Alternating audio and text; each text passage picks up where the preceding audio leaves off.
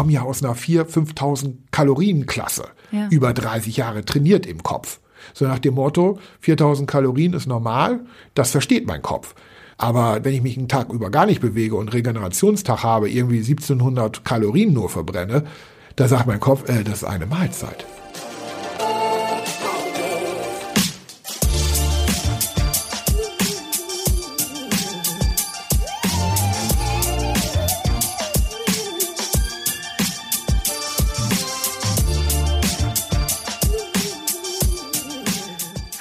Und herzlich willkommen zum Achilles Running Podcast. Ich bin Anna.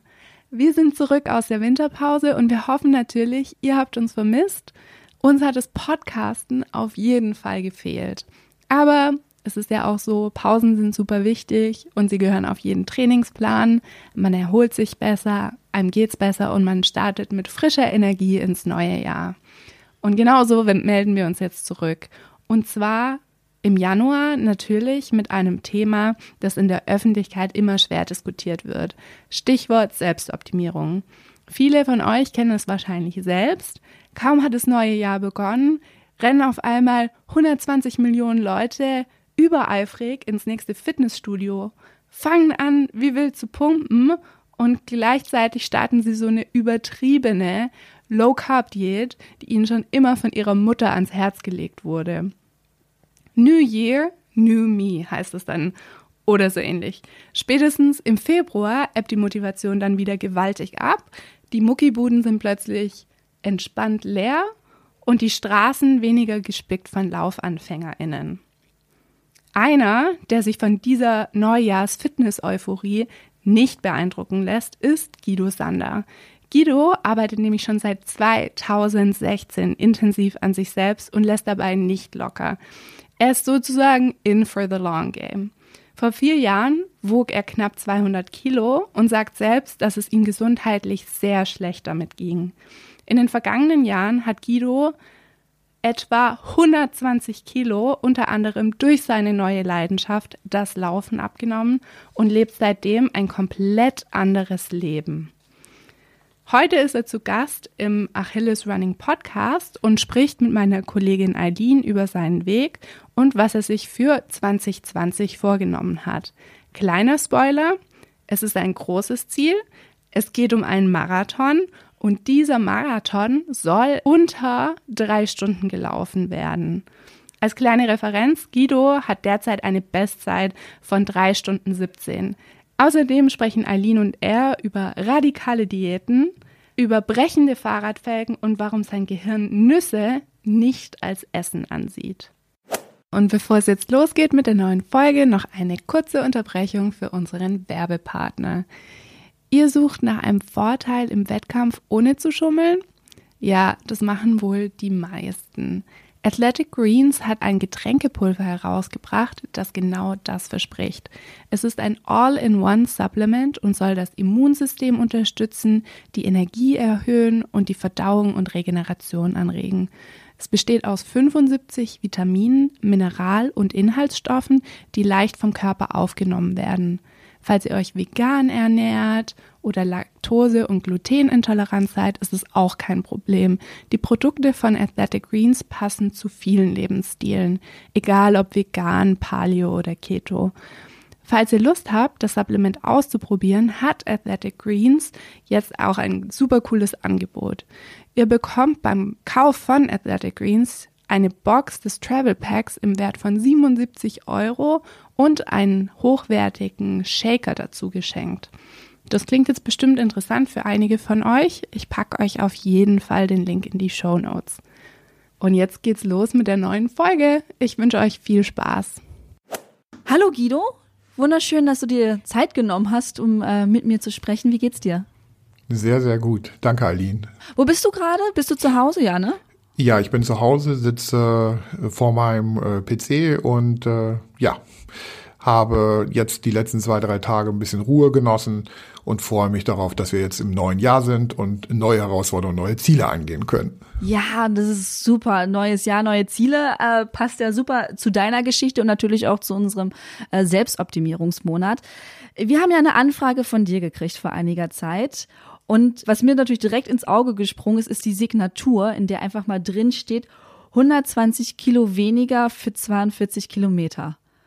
Und das war erstmal so, what? Was, was, was, was heißt das genau? Was soll das heißen? Und dann bin ich natürlich so ein bisschen in deine Geschichte reingegangen und die ist ja einfach mal mega beeindruckend.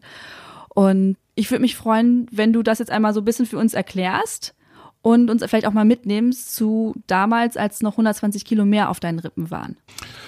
Ja, äh, vielen Dank erstmal für die lobenden Worte an dieser Stelle.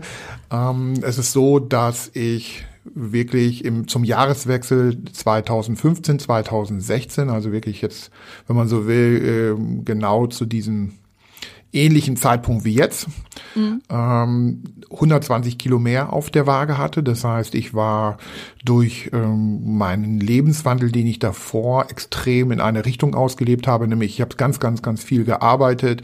Ich habe ähm, eigentlich komplett ausgeblendet, dass es auch ein Leben neben der Arbeit, neben der Leidenschaft der Arbeit geben könnte.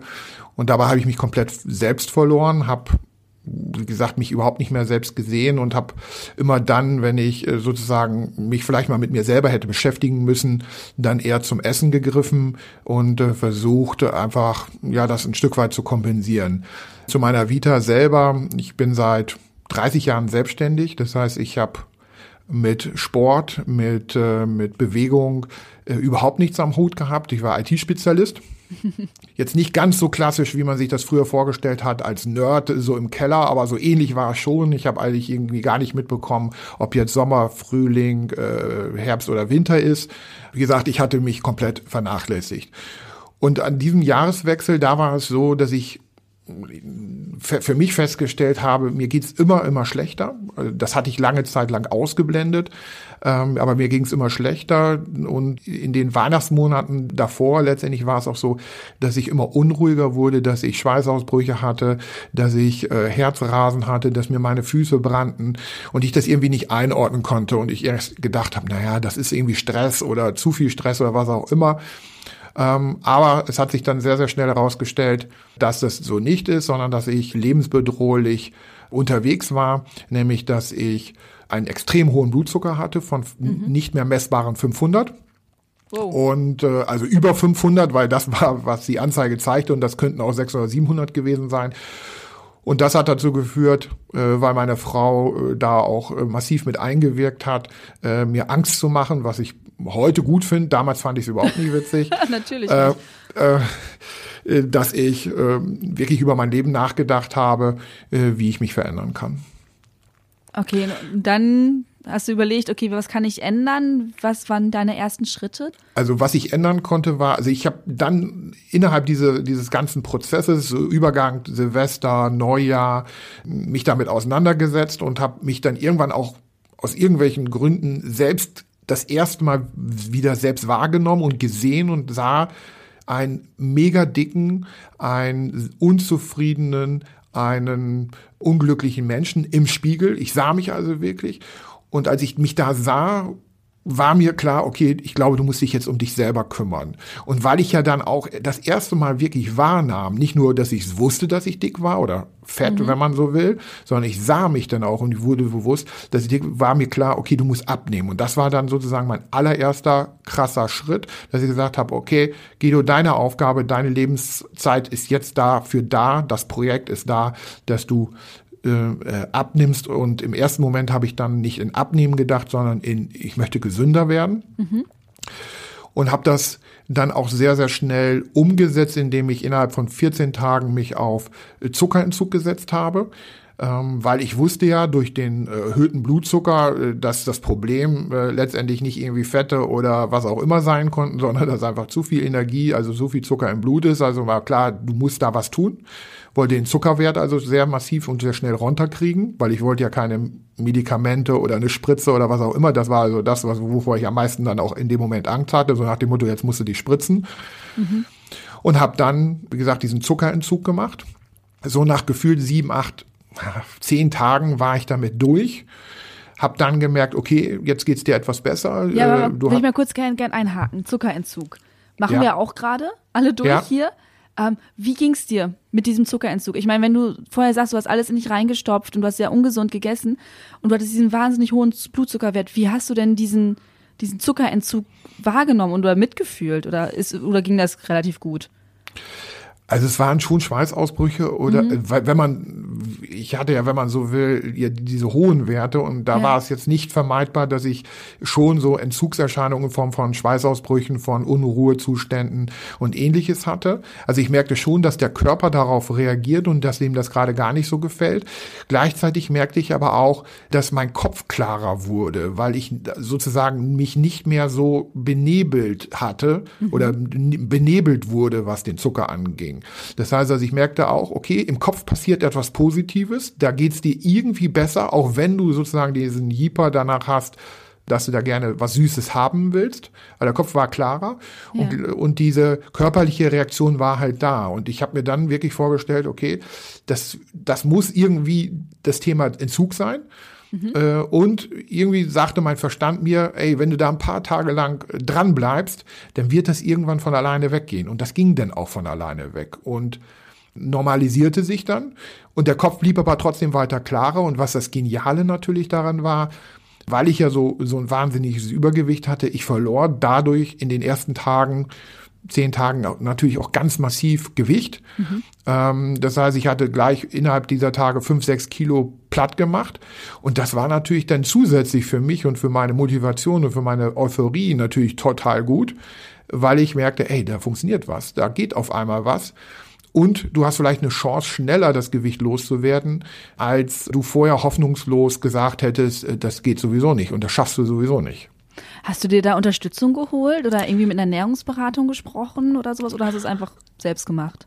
Ganz krass nein, habe ich nicht, ähm, mhm. weil ich zu diesen Leuten kein Vertrauen hatte und auch heute kein Vertrauen äh, hätte. Mhm. Ich, ich sag mal, wer so fett ist oder war wie ich, der kann relativ schlecht mit Menschen umgehen, die einem, die schon immer schlank waren und die einem dann erklären wollen, ey, wie die Welt funktioniert, wie man essen muss. So nach dem Motto, nimm einen kleineren Teller und belüg dich selber. Nach dem Motto, der Teller ist ja voll oder äh, diese ganzen anderen Dinge, die es alle so an, an Ideen gibt oder ess mal gesünder äh, mit ähm, äh, ausgewogener, ess drei Mahlzeiten statt zwei. Das waren alles so Sachen, wo ich sagte, die verstehen mich nicht. Die haben sowieso keine Ahnung von dem, was sie da sagen, wenn es um eine Person wie mich geht. Mhm. Ich will damit nicht sagen, dass die keine Ahnung haben im Sinne von 10, 20, 30 Kilo Übergewicht. Ich würde sagen, da ist es ganz gut, was die dort Leute sagen. Das würde ich dem, würde ich das auch unterschreiben. Aber nicht, wenn du über 100 Kilo Übergewicht hast und der, der Arzt gleichzeitig sagt, aber bitte nicht so schnell abnehmen und äh, vielleicht ein halbes Kilo die Woche, das sind zwei Kilo im Monat und der mir aber nicht erklären kann äh, oder äh, könnte, wie ich es denn schaffe, äh, die nächsten fünf Jahre dann durchzuhalten, mental, motivationstechnisch, das auch wirklich zu wollen. Und das waren so Dinge, nein, also ich habe das wirklich alleine durchgezogen und habe gesagt, da lasse ich mir auch gar nicht reinreden, war alles das, was ich jetzt gerade in diesem Moment mit 193 Kilo an Problemen habe, ist viel ungesünder, als wenn ich einfach nur Vollgas gebe und versuche, die Situation so schnell wie möglich umzukehren. Mhm.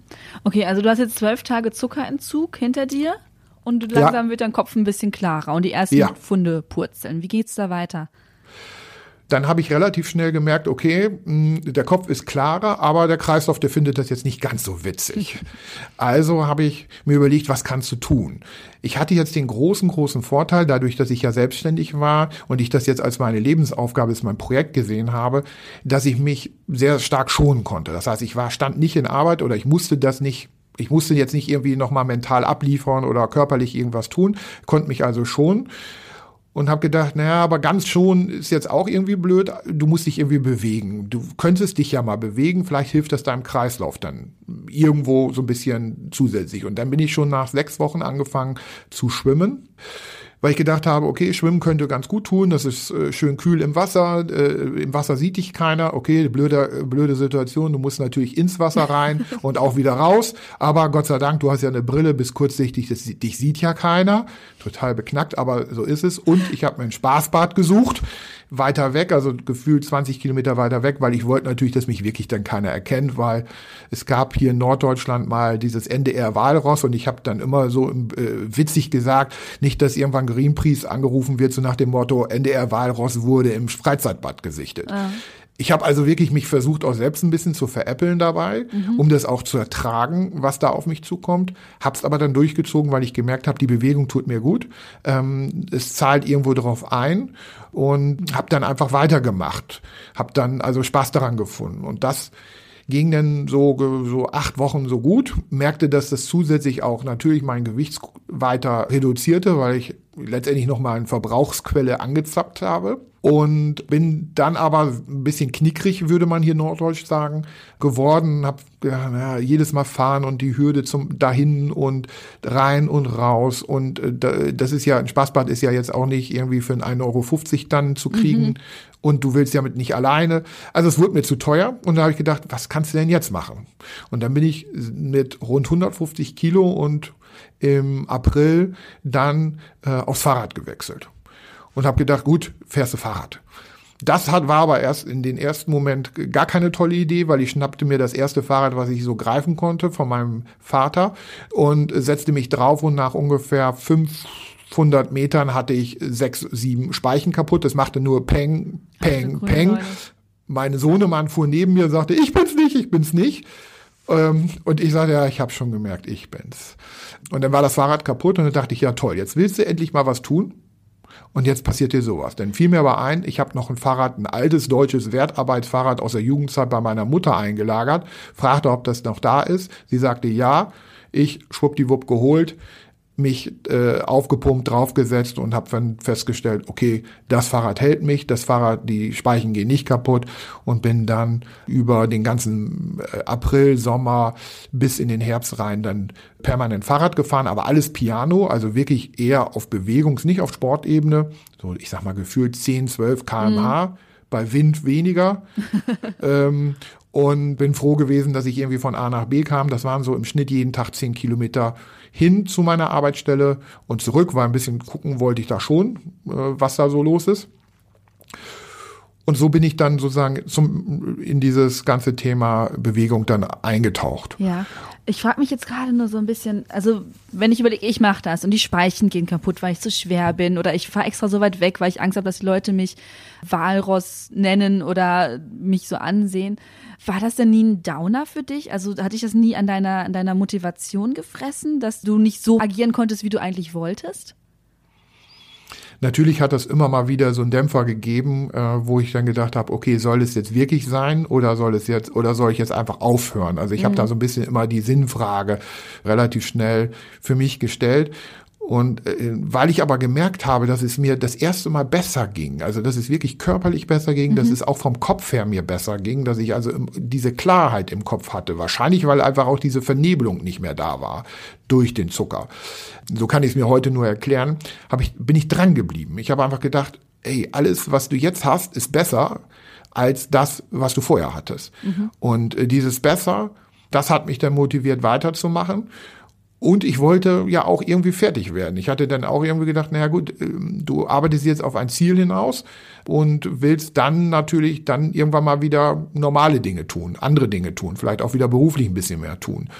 Und ähm, so habe ich auch ein Stück weit das Ganze auch ausgeblendet dann, was mich dann möglicherweise gehindert hat oder gehindert hätte sozusagen. Hm. Aber als du das Ganze gestartet hast und du sagtest, okay, du wolltest gesünder leben, hattest du denn schon irgendwie so ein, ein konkreteres Ziel Richtung Kilo, ähm, wie viel Kilogramm du verlieren möchtest oder was für dich gesund bedeutet?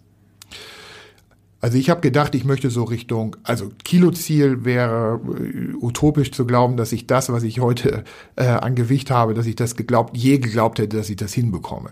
Es war eher so, dass ich gedacht habe, naja gut, wenn du so mal so Richtung 130 Kilo kommst, das wären dann so 50 Kilo weniger, 50, 60 Kilo weniger. Das wäre ja richtig genial, weil da konnte ich mich daran erinnern, da war ich so gefühlt mit, mit 25.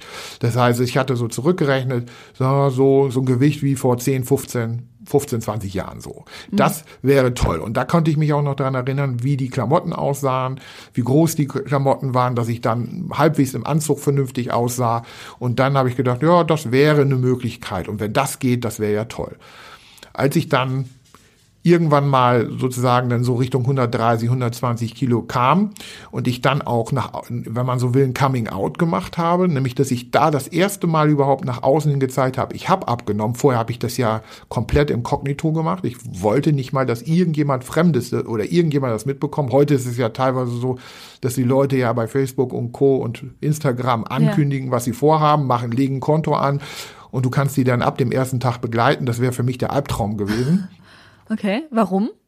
Ja, weil den Druck wollte, hätte ich mir nicht machen wollen. Mhm. Diesen sozialen Druck von außen, der wäre mir viel zu anstrengend gewesen, weil ich wollte, und ich wollte es ja für mich machen. Das ging ja nicht darum, dass ich das für andere mache oder weil ich eine Show machen wollte oder weil ich mich verkaufen wollte oder weil ich ein Instagram-Sternchen werden wollte. Das war ja überhaupt nicht mein Ziel, sondern ich wollte einfach äh, letztendlich gesund und schlank werden.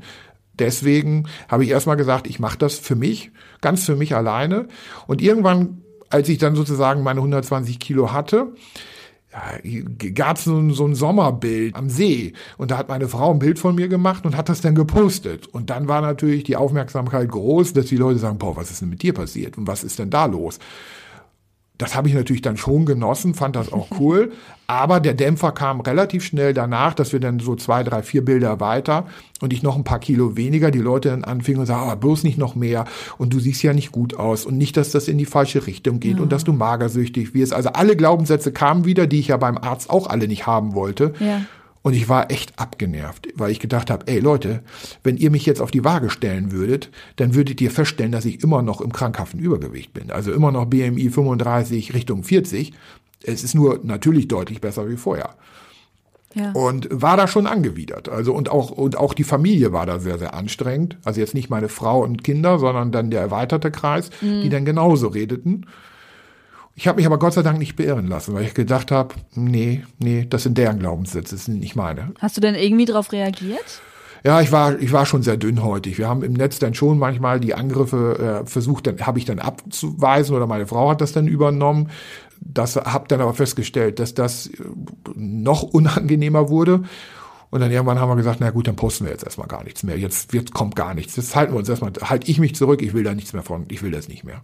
Mhm. Also bin, wenn man so will, wieder aus der Öffentlichkeit rausgegangen. Obwohl es ja die Öffentlichkeit ist nur der erweiterte Freundeskreis, ne? so Facebook-Freunde oder da, du hast ja jetzt nicht irgendwie eine öffentliche Seite. Ja, gehabt. gut, ich hatte natürlich auch die Öffentlichkeit aus meinem Business-Umfeld. Ja, gut, ja. Das heißt also auch viele Geschäftskontakte, äh, Mitarbeiter und so weiter und so fort, die waren natürlich auch irgendwo in diesen Netzwerken vertreten so dass das schon umfassender war als nur sozusagen der der persönliche Bekanntenkreis. Mhm, ne? Okay. Also wir sind jetzt irgendwann im Herbst 2016, wenn ich das jetzt richtig im Kopf habe. Ja. Du hast die ersten ordentlich Kilo runter. Wie, wie, wie ging es dann weiter? Was hast du dann gesagt? Okay, du bist jetzt eigentlich bei dem Ziel, was du dir ursprünglich vorgenommen hattest. So dein, dein Anzugskilogramm. Äh, also ich hatte es dann wirklich geschafft, dass ich, also nachdem ich denn diese, diese, diese Hürde mit den 120 Kilo genommen hatte und ich erstmalig vorstellen konnte, okay, vielleicht wird's ja auch mit Uhu gehen, also unter 100, das ist, glaube ich, so von vielen dann das erste ernstzunehmende Ziel, wo man sagt, wenn ich das schaffe, dann wäre ich ja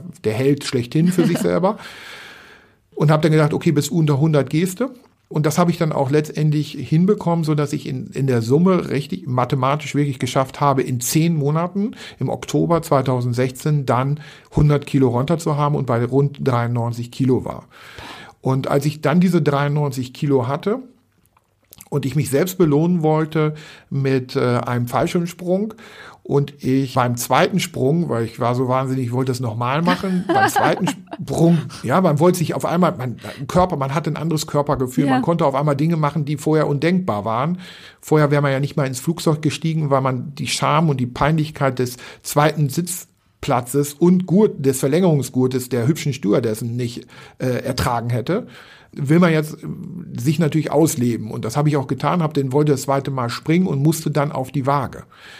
Beim ersten Mal musste ich das nicht. Die hatten, die kannten auch meine Geschichte, weil das habe ich ja. da denen schon erzählt. Und beim zweiten Mal musste ich auf die Waage und dann sagt die Frau auf einmal zu mir, ich müsste 50 Euro Gewichtszuschlag zahlen. Boah, war ich angefressen, weil ich gedacht habe, das kann doch jetzt nicht sein. Ja. Du musst jetzt, also sozusagen das, was mit dem Flugzeug oder mit diesen ganzen anderen Themen immer so ein Charmthema war, passierte hier wieder.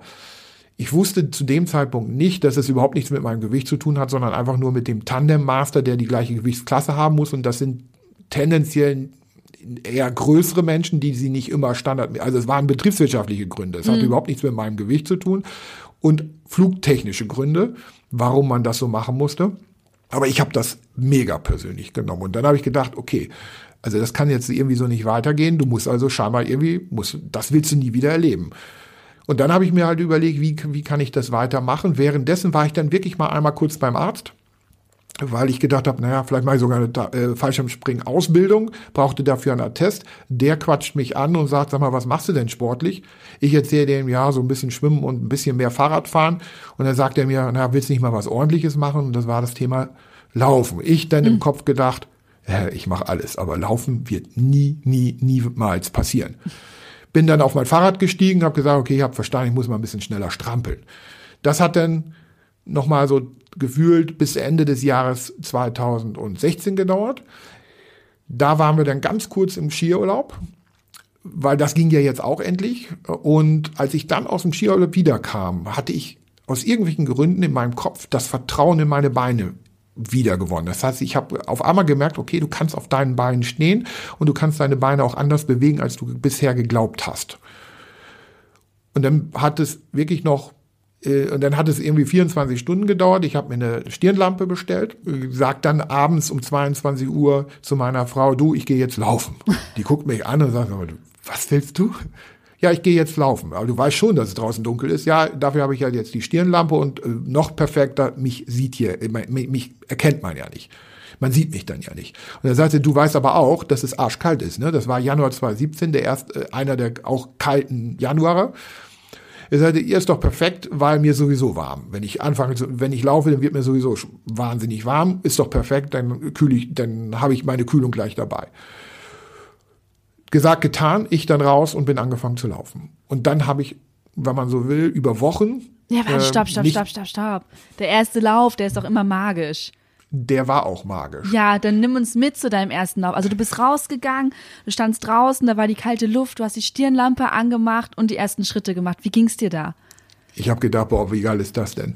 Ähm, es war noch ein bisschen Mondschein dabei, das heißt, man konnte äh, auch ohne Stirnlampe ein bisschen was wahrnehmen und das war natürlich äh, mystisch äh, und äh, total befreiend, dieses Gefühl, da wirklich in dieser freien Natur draußen zu sein ja, und ich bin dann einfach ganz langsam losgetrabt und äh, habe dann meine erste 1000 Meter Strecke gemacht, bin bis zu ja bis zu einem gewissen Punkt und habe dann gedacht, okay, ja, hm, jetzt wird's ein bisschen anstrengend, ähm, dreh mal lieber um. Und dann bin ich umgedreht und äh, bin total glücklich und zufrieden. Ich sag mal nach, weiß nicht, 20 Minuten, so ich schätze mal aus heutiger Sicht irgendwie 10er Pace oder so. Also es war schnelles ja. Gehen, wenn man so will aber das fühlte sich in meinem Kopf an wie Laufen. Mhm. Und äh, bin dann nach 20 Minuten wiedergekommen und war total glücklich und zufrieden und dass ich es gemacht habe. Ja, und nächsten Tag ging es dann gleich wieder raus, dann aber nicht mehr im Dunkeln, sondern dann im Hellen. Äh, und dann habe ich auch gleich die Strecke ein bisschen verlängert und äh, wenn man so will, jeden Tag äh, ein bisschen mehr, so dass ich nach einer knappen Woche bei ungefähr so einem kleinen Rundkurs von 3,6 Kilometer war. Das war so dann mein erstes Ziel okay, du willst diese Runde einmal komplett schaffen. Mhm. Und dann habe ich das immer weiter Stück für Stück ausgebaut. Weniger die Geschwindigkeit, sondern immer eher so die Distanz. Ich habe gesagt, okay, jetzt will ich, nehme ich mal eine Straße weiter, sind nochmal gefühlt irgendwie 200 Meter in eine Richtung weiter und dann wieder zurück, ah, einen nochmal wieder 500 Meter mehr, wenn man so will.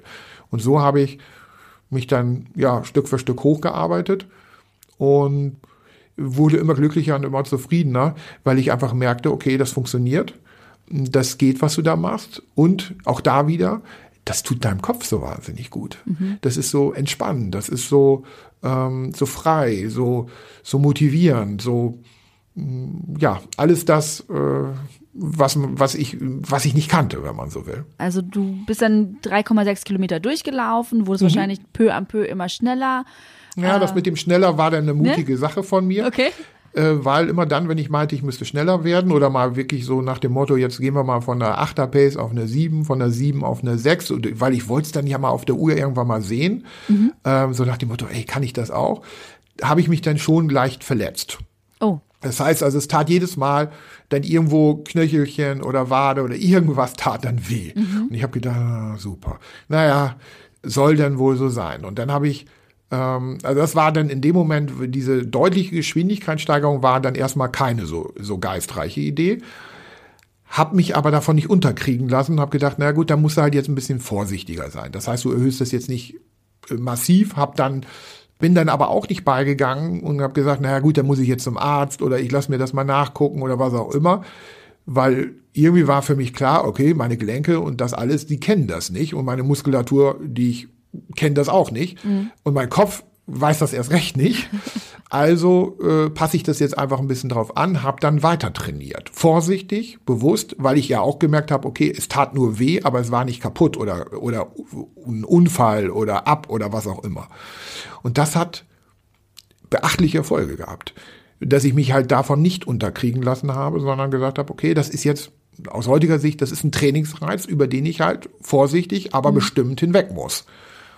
Und das habe ich dann weit, wie gesagt, Stück für Stück weitergemacht, so dass ich dann in dem Jahr irgendwann im Oktober, also in, nicht irgendwann, sondern im Oktober 2017 das erste Mal meinen Halbmarathon gelaufen bin. Wow.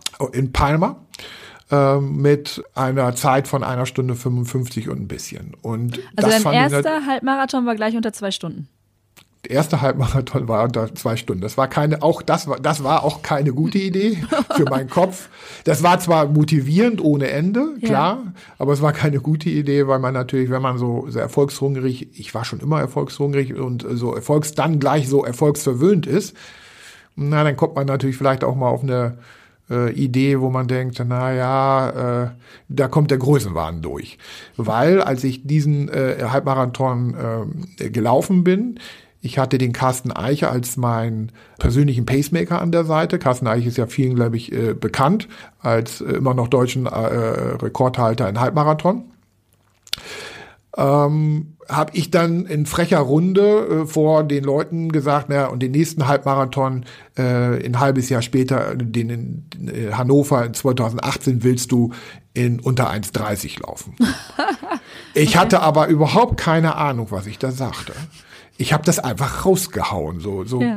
so gehirnlos, planlos, so. Die guckt mich schon an, so nach dem Motto, oh, jetzt spinnt er. Heute weiß ich, ja, stimmt. Ähm, hab darauf dann versucht hinzutrainieren, ohne dass ich irgendwelche Pläne oder ähnliches hatte und bin dann prompt auch 2018 äh, kurz vorm Marathon, Halbmarathon in Hannover, denn obwohl ich angemeldet war, ausgestiegen, weil ich mich so, weil ich mir so stark die Adduktoren gezerrt hatte. Mhm dass ich für mindestens acht Wochen nur noch Fahrrad fahren konnte, weil ich wirklich da gemerkt habe, okay, jetzt hast du es mit dem Training einfach versaut, jetzt hast du, hast du Blödsinn gemacht. So. Und äh, bin dann ausgefallen, habe dann mir das nächste Ziel gesucht und habe gedacht, naja gut, dann trainierst du halt auf dem Berlin, auf, dann trainierst du halt auf dem Marathon. Egal, dann machst du halt jetzt weiter, machst die Grundlagenausdauer weiter und gehst dann in Berlin 2018 an den Start, hab den dann mit 4 Stunden 15 gefinisht. Glückwunsch. War total unzufrieden, weil ich ja logisch gedacht habe, naja, 1,55 mal 2 plus ein bisschen Zuschlag, okay, aber 4 muss gehen.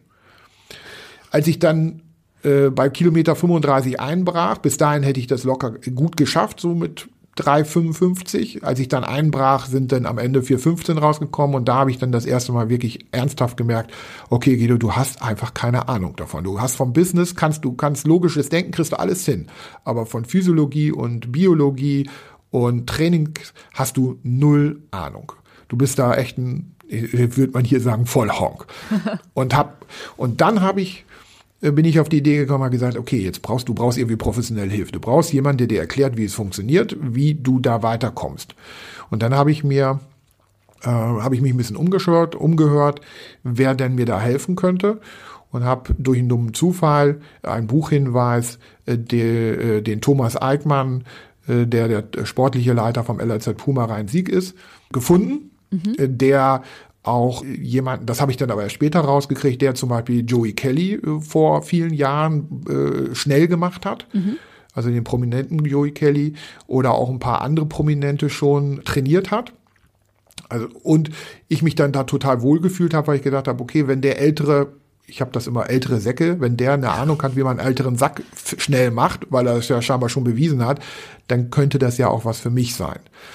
Zu dem Zeitpunkt war mir aber nicht klar, dass das überhaupt nicht seine Hauptaufgabe war, sondern oder sie als seine Schwerpunktaufgabe sah, sondern äh, dass er, wenn man so will, eigentlich wirklich in der Jugendleichtathletik und in der äh, Jugend und äh, jungen Ab ich weiß nicht, also junge Männerarbeit ja, ja. Äh, unterwegs ist. A, A, Liga A. Also Profi, ja, also genau. eigentlich so in die, da wo sozusagen die Profis unterwegs sind dass das eigentlich die sind, die er hauptsächlich trainiert mhm. und dass so jemand wie ich wenn er dann von jemandem wie Ihnen trainiert werden müsste, sich einfach dem unterordnet und äh, sich sozusagen in dieser Reihe der Jungathleten einreiht und einfach brav mitmacht.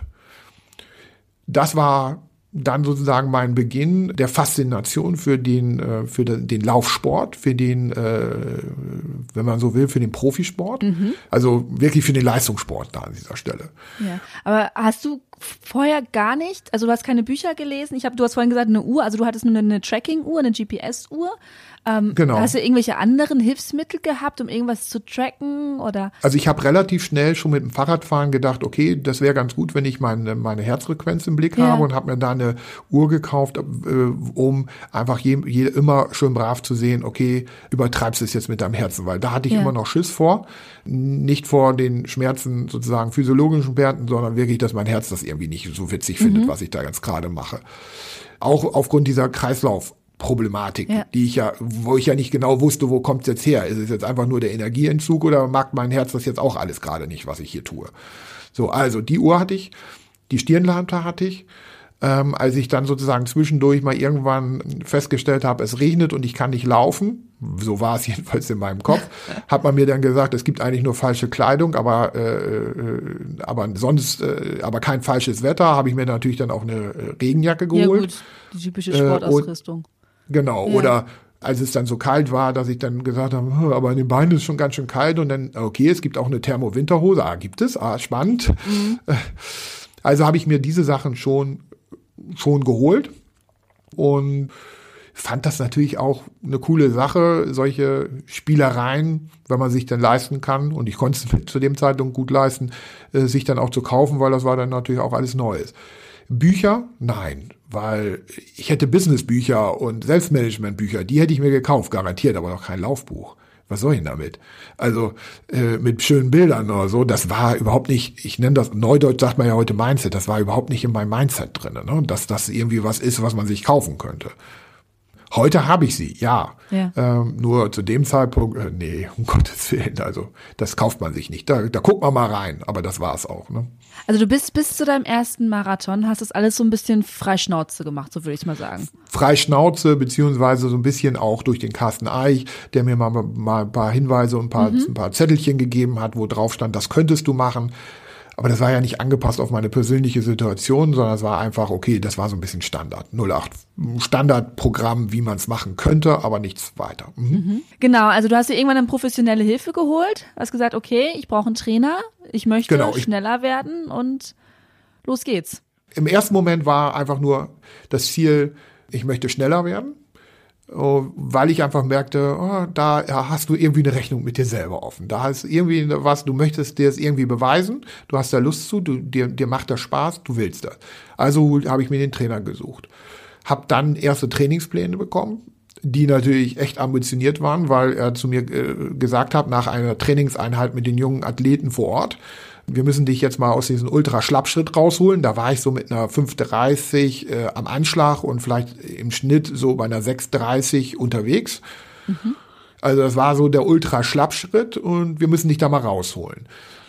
Und dann kriegte ich, wie gesagt, einen ambitionierten Plan, wo ich dann echt äh, ja schon Grenzen verschieben musste und äh, das erste Mal verstand, was es bedeutet, auch mal äh, Würgereize zu haben äh, und auch mal Intervalle zu machen. Und habe dann aber auch gleich im ersten Trainingsplan gleich vier Wochen später einen ersten Wettkampf drin gehabt. Und ich, oh, das ist, das kann doch jetzt nicht sein. Nach vier Wochen schon Wettkampf, wo ich ja sonst immer auf ein Jahr Vorlauf jetzt für mich so drin hatte. Ne? Erster Marathon Oktober, mhm. zweiter Marathon September.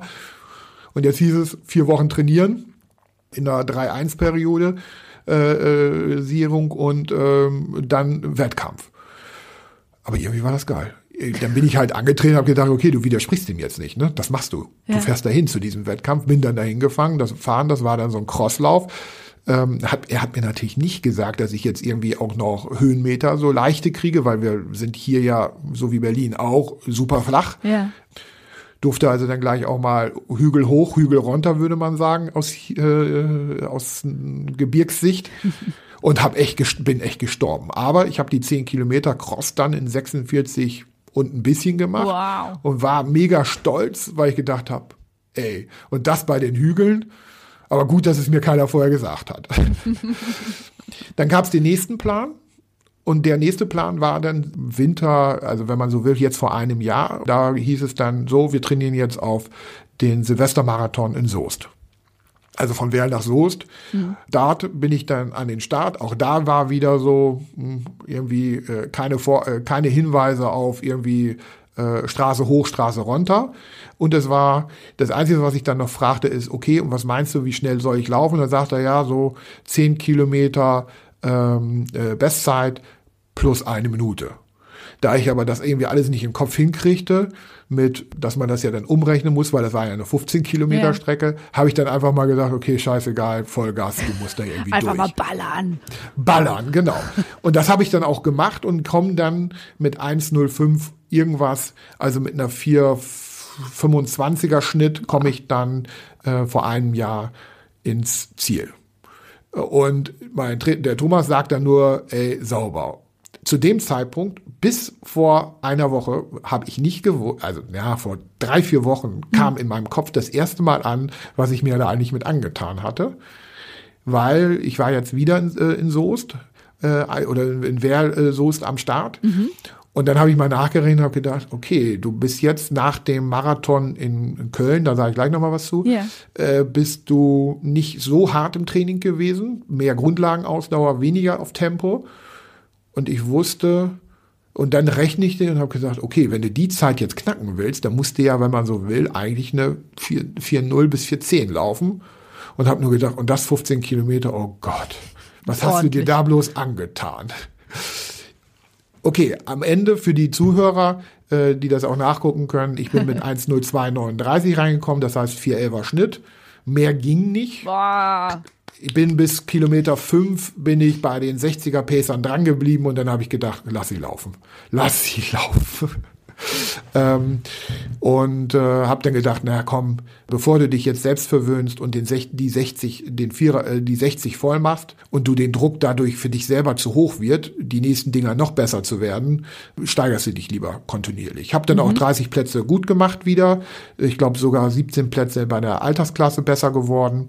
Bin glaube ich jetzt 17. der Männer geworden, 210. der äh, der 4000 Starter die in der 15 Kilometer Klasse unterwegs waren, fand ich jetzt gar nicht so schlecht, wenn ich ehrlich bin. Mhm. So.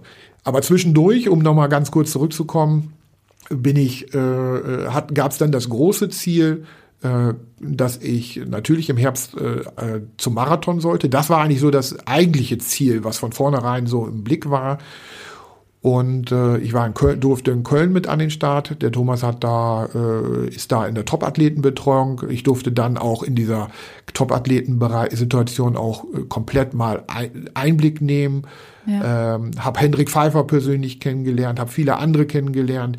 Ähm, ganz junge, coole Talente, wo ich wirklich sage, boah, geil, wenn ich noch mal jung sein dürfte, da hätte ich da auch Lust zu sowas zu machen. Habe also wirklich hinter den Kulissen geschnuppert und bin natürlich auch den Marathon gelaufen. Mhm. Und da gab es natürlich dann auch wieder im Vorfeld eine spannende Ansage, weil äh, mittlerweile waren die Medien auf mich aufmerksam geworden und die Bildzeitung hatte davon Wind bekommen, dass ich vor Ort bin und dass sozusagen jemand wie ich da jetzt den Marathon läuft. Und was passiert? Die fragen natürlich auch, wie schnell willst du das Ding denn laufen? Ja. Und dann sagt mein Trainer zu mir, ich gucke ihn an, ich sag, weil wir hatten noch nicht drüber geredet, dann sagt er, ja, so plus so rund 13. Und ich habe gedacht, das hat er doch jetzt nicht vor der Bildzeitung gesagt. Hoffentlich schreiben die das nicht. Oh, bitte nicht. Weil der Dann Aufmacher. Äh, ja, also das war da, echt der Albtraum in dem Moment. Die haben es Gott sei Dank nicht geschrieben. Ich habe das auch noch gesagt, also bitte lass es raus, aber letztendlich hast du da keinen Einfluss drauf, nicht zwingend. Die waren mir sehr wohlgesonnen, haben das weggelassen. Und dann habe ich erst realisiert, was Thomas eigentlich da von mir sich wünscht. äh, eine, 4, äh, eine 310 ist ein 425er Schnitt, glaube ich, so ein Pi mal Daumen. Auf 42 ähm, Kilometer. Ja.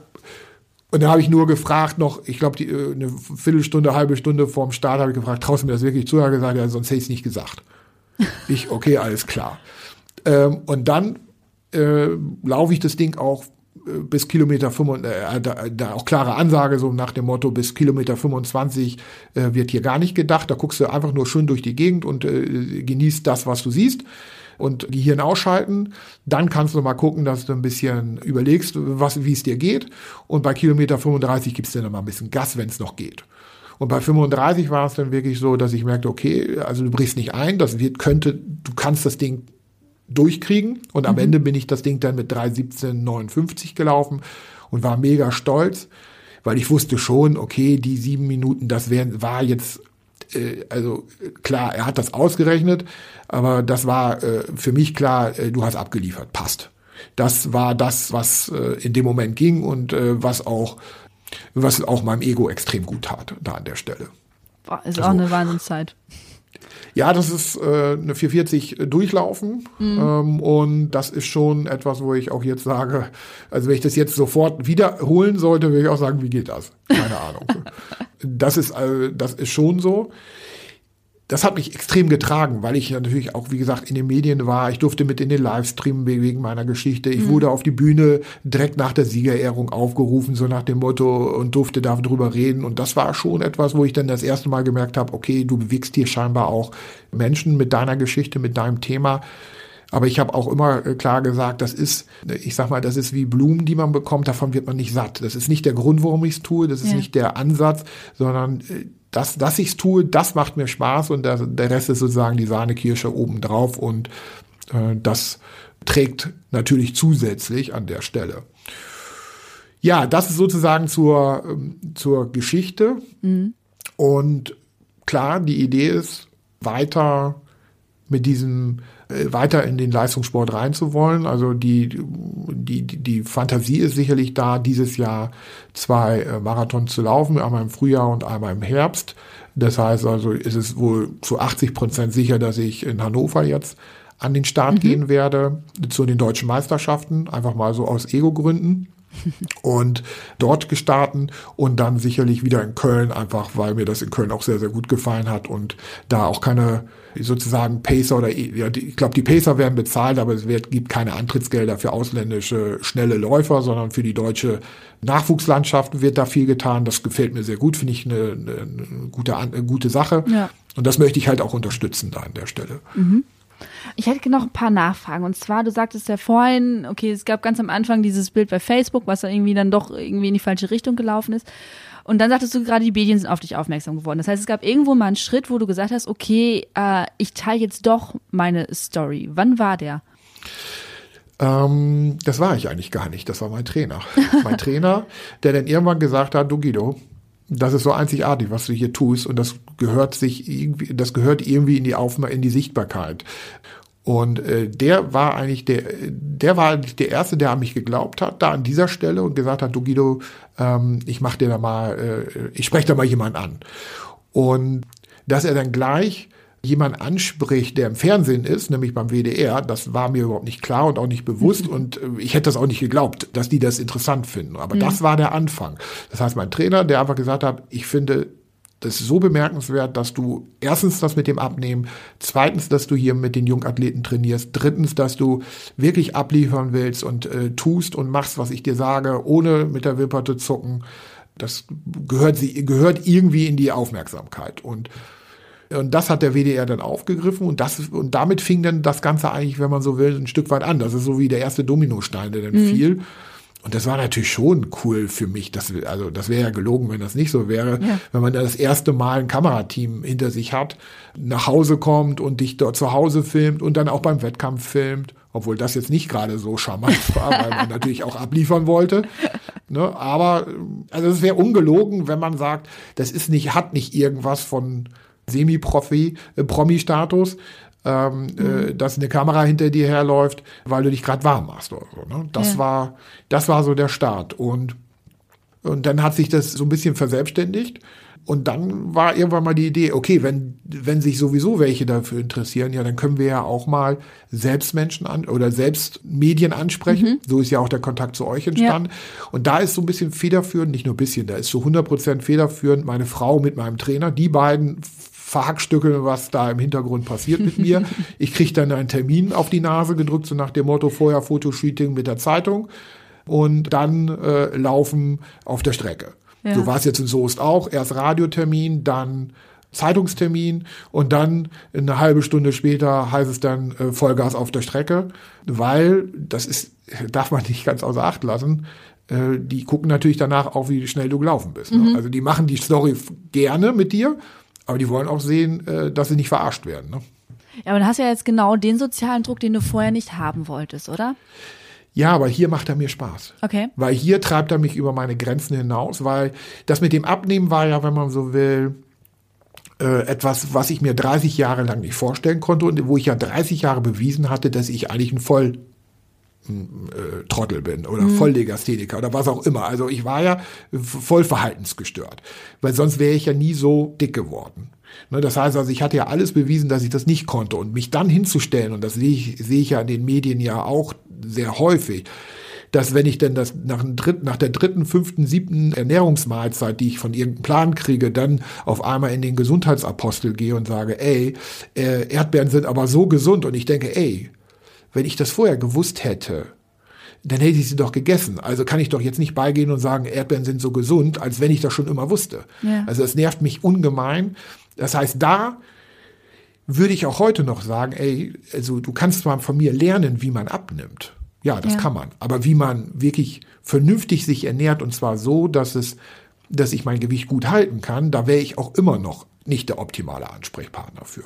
Mhm. Weil auch ich da immer noch Verhaltensmuster zeige, die äh, ich jetzt gut ausgleichen kann durch den hohen, extrem hohen Kalorienbedarf ähm, und Kohlenhydratbedarf beim Laufen, ne? durch den ja. Leistungssport. Verbrennst du mhm. einiges da verbrenne ich einige, so dass ich mir mal auch etwas leisten kann, äh, wo, wo man eigentlich sagen würde, ist gesund. Also, wo ich mir auch mal Nüsse leisten kann, die jeder Gesundheitsapostel als gesund bezeichnet, wo ich aber sage, die dürfte ich trotzdem nicht essen.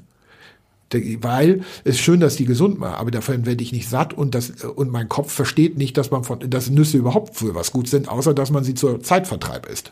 Aber mein Körper reagiert da gar nicht drauf und mein Kopf erst recht nicht. Das sind so Probleme eines 200 ehemaligen 200 Kilo Manns und ich habe mich letztens mit jemandem nochmal ausgetauscht, der ähnliche Situation sagte, der hat zu mir noch gesagt, ey Mann, Guido, Gott sei Dank bist du ja nach dieser ganzen Aktion noch ganz normal geblieben und äh, nicht dem psychischen Wahn äh, verfallen. Und ich da habe nur gedacht, naja, wenn du wüsstest. äh, also äh, lange Rede. Also ja. ich, natürlich habe ich viele Dinge besser, mache ich heute viele Dinge besser. Ja. Ich esse keine Pizza mehr, ich esse äh, viel gesunde Sachen, aber gesund und schlank bleiben sind immer noch zwei ganz unterschiedliche Dinge. Ich kann mich extrem gesund ernähren und trotzdem ein Marshmallow sein. Mhm. Weil Avocados, Nüsse und alles Mögliche, was als gesund ist, äh, zu viel ist trotzdem gefährlich. Ja, ist ja immer das Maß von allem. Das ist ja, ich kann ja, mir auch, ich genau. kann ja auch super Athletin sein und äh, trotzdem Cola trinken oder mal eine Schokolade essen. Ja, und genau, das ist das Thema, nämlich dieses Maß. Und ähm, da muss ich auch, auch heute noch immer wieder mich äh, aufpassen und gucken. Und wie gesagt, ich kann aber jetzt durch den Hochleistungssport, wenn man so will, ein bisschen mehr kompensieren. Zum einen und zum anderen, was mein Kopf ja bis heute noch nicht verstanden hat, ist, dass ich nur noch bei meinem Körperbau, bei meinem Gewicht, bei diesen 79 Kilo, die ich jetzt wiege, mhm. ähm, ja auch nur, wenn man so will, 1500 bis 1800 Kalorien, je nachdem, wie viel ich mich bewege, ja eigentlich auch nur brauche. Ich komme ja aus einer 4.000, 5.000 Kalorien-Klasse, ja. über 30 Jahre trainiert im Kopf. So nach dem Motto, 4000 Kalorien ist normal, das versteht mein Kopf. Okay, dreieinhalb, drei geht auch noch. Mhm. Aber dass ich, wenn man so will, wenn ich mich einen Tag über gar nicht bewege und Regenerationstag habe, irgendwie 1700 Kalorien nur verbrenne, da sagt mein Kopf, äh, das ist eine Mahlzeit. Ja. Das verstehe ich nicht. Das versteht er auch heute noch nicht oder will es teilweise nicht verstehen. Auch wenn mein Körper vielleicht sagt, no, das reicht. Du sagtest ja gerade, dass dein gesunder Lebensstil ist noch nicht so ganz bei dir verinnerlicht. Ähm, hattest du dir mal überlegt, schon mal irgendwie die professionelle Hilfe zu holen, irgendwie so einen Mindset-Coach oder sowas, damit halt wirklich dieser gesunde Lebensstil und diese geringere Kalorienzufuhr irgendwie auch in deinem Kopf ankommt? Also erstmal hätte ich nicht gewusst, ob es überhaupt jemanden gibt, der sowas kann. Ähm, ich habe mir mal vor, also ich habe mal versucht, die mit jemandem da zu arbeiten, da habe ich aber auch festgestellt, dass er sich letztendlich mit diesen, diesen eigentlichen Problemen, meinen Kopfproblemen sozusagen auch nicht wirklich auskennt. Der kam aus dem Bodybuilding-Bereich, mhm. äh, ist seit 30 Jahren Ernährungsberater und so weiter und so fort. Also das hat irgendwie nicht harmoniert und danach habe ich es dann auch gelassen. Äh, und mittlerweile ist es so, dass ich mich schon immer wieder intensiv mit diesem Thema beschäftige und äh, immer mehr und immer genauer hinschaue, was tut mir gut, was tut mir nicht gut. Ich merke zum Beispiel, dass wenn ich äh, jetzt zum Beispiel vor einem Wettkampf äh, die Kohlenhydrate doch ein bisschen wieder hochziehe, einfach weil ich weiß, ich brauche die Kohlenhydrate, auch äh, dass dann äh, sozusagen diese, diese die Vernebelung wieder stattfindet oder andersrum, wenn ich die Kohlenhydrate wieder rausnehme, dass ich dann weiterhin äh, noch wieder klarer im Kopf werde und dass ich das dann als positiv sehe oder aber, dass ich sozusagen auch einfach sage, wenn ich jetzt satt bin und ich das Gefühl habe, ich bin satt, dass ich es mit, dass ich es nicht zu Ende bringe. Ne? Also das heißt, dass ich, wenn man so will, Themen, die ich aus der Selbststeuerung, aus dem Business heraus kannte, so nach dem Motto Augen zu und durch und ähm, ich ziehe das jetzt durch und egal, ob das jetzt richtig oder falsch ist, aus dem Ansätzen heraus adaptiere ich das jetzt sozusagen in, auch in mein privates und in mein äh, in meine Gesundheitsbetrachtung und sage, okay, vielleicht sind da ja Ähnlichkeiten oder ähnliche Muster, mhm. die ich äh, sozusagen auf beiden Ebenen lebe, die mir da nicht gut tun. Das heißt also, da auch da, da bin ich eher, äh, da bin ich selber unterwegs und beschäftige damit mit und immer dann, wenn ich einen neuen Impuls bekomme, mal Dinge anders zu denken, dann versuche ich das auch wirklich zu tun. Also da ist, das ist eine Faszination schon ein bisschen von mir geworden. Mhm. Ansonsten wäre es, also wenn man sozusagen selber da gar keinen äh, Bezug zu Mindset-Themen hat und da keinen Spaß dran findet, dann würde ich schon sagen, hol dir Hilfe und hol dir möglicherweise auch psychologische Hilfe, äh, systemische Hilfe, weil es schon sein kann, dass das äh, einfach gut wäre für dich. Ja. Ähm, wenn man jetzt so ein bisschen auf deine Geschichte zurückguckt, ähm, also du hattest quasi vorher diesen Lebensfüller Essen und jetzt ist es vielleicht der Lebensfüller Sport? Ist es, kann man mittlerweile das so bezeichnen, dass du quasi das Essen ein bisschen durch, durch Sport und durch deinen Ehrgeiz äh, ersetzt hast?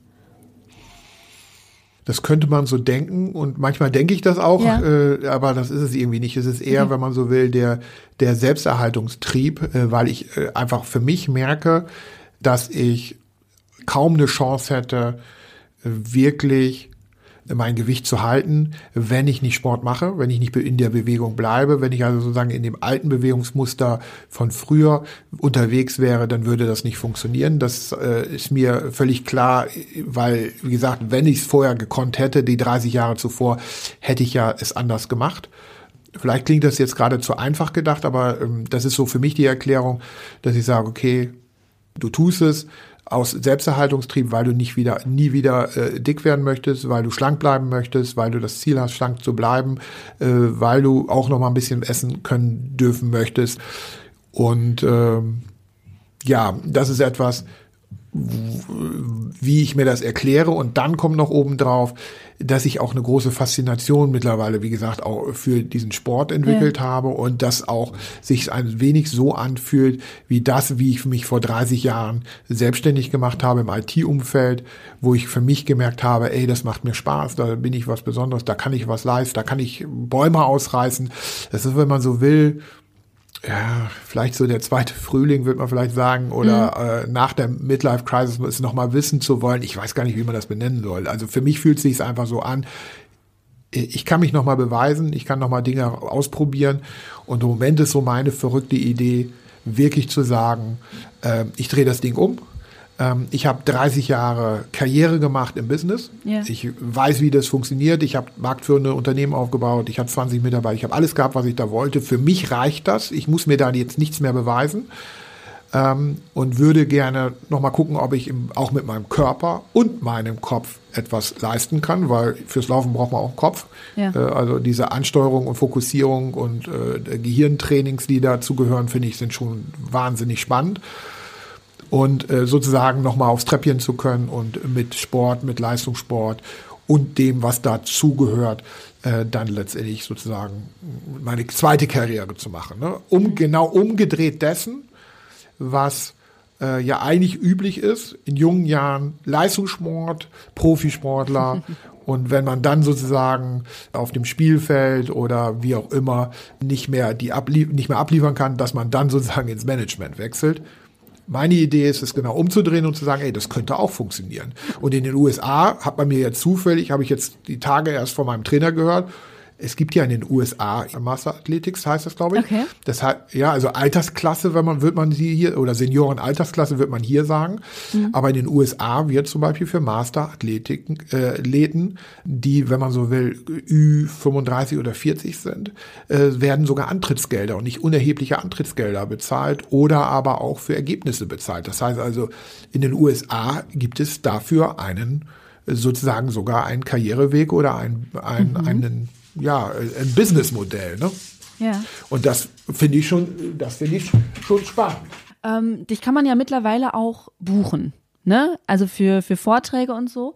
Wenn du so Vorträge hältst, mit, also die Leute kommen wahrscheinlich, ich gehe mal davon aus jetzt einfach mal, dass die Leute danach auf dich zukommen. Was sind denn so typische Geschichten, die du da hörst?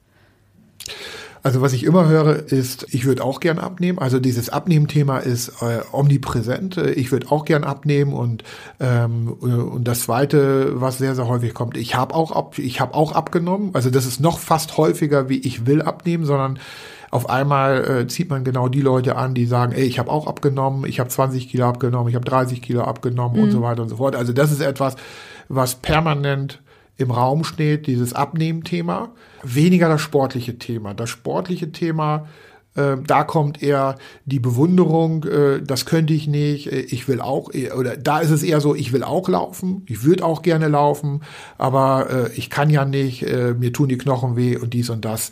Also da kommt eher so etwas, was ich dann wiederum auch nicht verstehe. Warum? Ja, weil ich das alles nicht kenne. Also ich sag mal so, dadurch, dass ich ja, wenn man so will, ein Garagenwagen einer eine, äh, äh, älteren Dame bin, äh, der nie großartig bewegt wurde und fast noch wie neu in der Scheune steht, habe ich natürlich des, den großen Vorteil, dass ich überhaupt gar keine Kilometer auf, auf der Uhr habe. Mhm. Das heißt, ich habe überhaupt gar keine Trainingsbelastung der letzten 30 Jahre in den Knochen, äh, Knorpeln, Bändern, Sehen so dass ich da noch eine ganze Menge scheinbar aushalten kann. Und ich habe halt auch keine Referenzerfahrung. Ich kann nicht sagen, äh, aber mit 18 war es viel, viel besser. Nee, da war es ja auch schon blöd. äh, oder mit 20 konnte ich äh, so schnell rennen und heute kriege ich das nicht mehr hin. Das haben ja die meisten anderen, mit denen ich so zu tun habe, die dann in den Vorträgen sitzen, die sagen, ich habe früher Fußball gespielt, jetzt kann ich nicht mehr Knoch die, äh, die Knie tun weh. Oh, ich würde ja gerne schneller laufen, aber ich habe da ach, äh, die Achillessehne mhm. oder die Plantarfersehne oder wie auch immer das heißt. Und ich denke immer, Okay, ja, schön. Weiß nicht mal, was das ist. Also ich bin da für mich in der großen Luxussituation, der vorteilhaften Situation, dass ich keine Referenzwerte dort habe. Mhm. Und sagen kann, ja, ist schön, dass das so ist, aber für mich ist alles besser.